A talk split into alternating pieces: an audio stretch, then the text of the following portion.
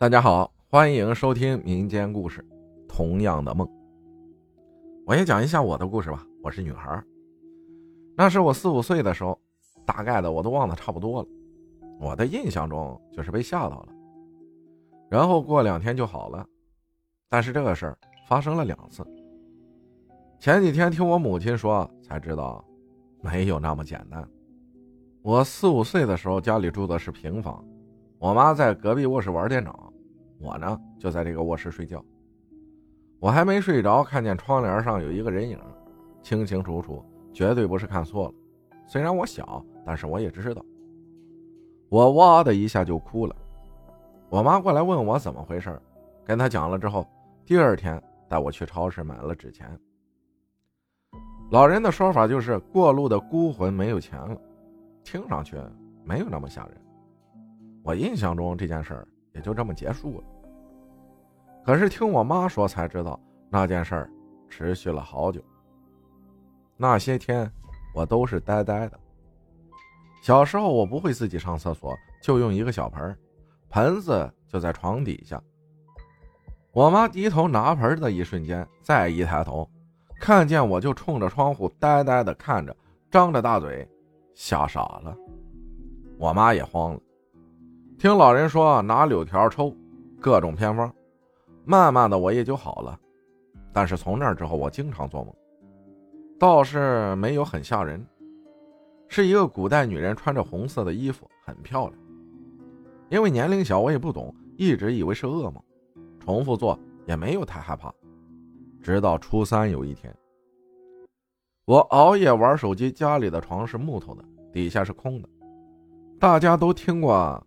床下有人这个鬼故事吧，我听见床板噔噔的响，我以为是我趴着压到心脏咚咚跳的声音。等我翻了个身，依旧在响。我又翻了个身平躺，这时候我害怕了，真的怕了，我不敢动，也不敢看床下，一直保持一个姿势僵住了。不知不觉，在害怕中睡着了。我又一次做了那个梦。一个红衣女人，这回很清楚。古代的红衣女人从水里冒出来，我跑到客厅沙发那儿，躲在大玩具熊后面。她径直走过来找我，掐着我的脖子，说的什么我不记得了，意思就是我对不起她，我辜负了她。早上醒了我就很害怕，跟同学说了这个事儿。他带我去他家边上一个神婆那儿，那时候年龄不大，半信半疑，我也不知道神婆准不准。他在我头上用香绕了三圈，看了一会儿，就说我身上有人，我辜负过别人。神奇的是，我也没跟他讲过我的梦啊，只是跟他说做噩梦睡不好。他给了我一张符，让我去烧。我照做了之后，还是很害怕，决定和我妈说。我妈听了之后，让我去我二姨家住，因为二姨是信佛的，每天都会念经，会心安一些。我也就不那么害怕了，可是等我去了第一天晚上，就被鬼压床了。还是那个红衣女人，在窗户上唱着戏，意思还是我辜负她了。我怎么也动不了，挣扎着就是醒不过来。她这次没有过来伤害我，但是我害怕极了。这时候我二姨进来问我要不要吃宵夜，我才醒过来。我也没和家里说，慢慢就过去了。慢慢也就忘了这个事儿，也没有那么害怕了。初中毕业，我去外地上学。有一天晚上在宿舍睡觉，我是下铺，和我最好的朋友是对面，他也是下铺。晚上我又被鬼压床了，还是同样的梦，同样的女人说着同样的话，就坐在我的床尾，我怎么也动不了。但是次数多了也就不怕了，他就站在床尾，说着同样意思的话。说着说着就要过来掐我，这次我也没有挣扎着要醒过来，因为我不怕了，我知道只是梦。反而过了一会儿，我自己就醒了。我想回头看我朋友在干嘛，我发现他也在看我，吓了我一跳。我问他有病吗？大半夜的看我干嘛？吓不吓人啊？可他告诉我，他鬼压床了，梦见我床尾有个女人穿着古代的衣服。要掐死我，说我明明看见她了，就是不躲。她特别着急想叫我，可她怎么也醒不了。这时候我又开始害怕了。我们俩一晚没睡，但是从那之后我再也没有做过这个梦，一直到现在。不是很吓人，但是也算奇怪。我在想，如果我辜负了他，难道我上辈子是个男人吗？还有一件事是关于我姥爷的。我在外地工作，经常和姥爷姥姥视频，姥爷总问我什么时候回家来工作呀。我总是推脱，说喜欢外面的工作。姥爷也很理解我，年轻人嘛，刚工作都想自己一个人过没人管束的生活。最后也只是退步，说放假回家多待几天。那段时间减肥，姥爷也很担心我身体问题，每次视频都说我多吃点。今年我姥爷生病了，家里跟我说了是很严重的病。但是发展的不严重，一直在治疗。家里说不着急回来，过了两个月说严重了，治不了了，让我下个月抽时间回家，还能照顾我姥爷最后一段时间。我已经写好了假条，准备再过一个星期飞回家。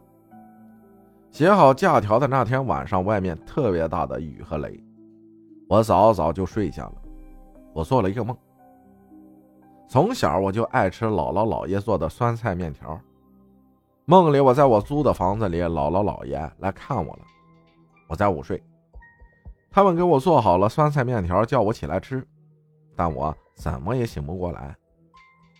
这时姥爷就说：“丫头，快起来吃面吧，姥爷给你做的面，你都吃了才好啊，不赶趟了，来不及了。”我当时在梦里。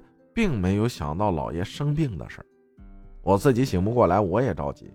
我心里想的也是老爷没时间了，我得赶紧起来，快点起来。然后外面打了很大一声雷，震得窗户也响了，我惊醒了，心里有点慌，不知道这个梦是什么意思。第二天下午，我改了票，准备回家，坐高铁到沈阳飞内蒙。刚下了高铁，妈妈打电话说别回来了，我还问为什么呀？我想看我姥爷呢，他说家里疫情了，你进不来了。我说我可以隔离之后回家。随后妈妈说：“别回来了，你姥爷走了。”我一瞬间就懵了，回想起昨天的梦，和姥爷视频，姥爷的样子，姥爷的声音，我真的慌了。我一定要回家，妈妈却骂我不懂事。家里都在忙后事，没有时间去隔离点给我办手续，我只好就此作罢。过后跟妈妈说起这个事儿，妈妈说，是姥爷走之前来看看我。姥爷知道我减肥，每一次都跟我妈妈说让我多吃点，总担心我在外面吃不饱，才会给我托梦。我真的很想我姥爷，觉得我很对不起他。姥爷岁数大了，容易糊涂。有一次早上四点多起来就开始做饭，在房间里忙来忙去，给我姥姥吓得不行，以为老头怎么了。我妈急忙忙的去了，问怎么回事，我姥爷就说是妍妍回来了，我得给她做好吃的，妍妍在外面吃不饱。说到这儿，我真的止不住的哭，真的很想她。这个梦就当做是我姥爷想我了，临走看看我吧。这个故事不算灵异，但是也想分享给大家。珍惜眼前人，说的可能就是这个道理吧。有机会陪姥爷的时候，我在工作，现在再也没有机会了。好了，说了这么多，这就是我的故事。也感谢浩哥愿意给大家分享我的故事，真的很喜欢浩哥这个合集，每天睡觉都会听，再次感谢。谢谢妍妍分享的故事，感谢大家的收听，我是阿浩，咱们下期再见。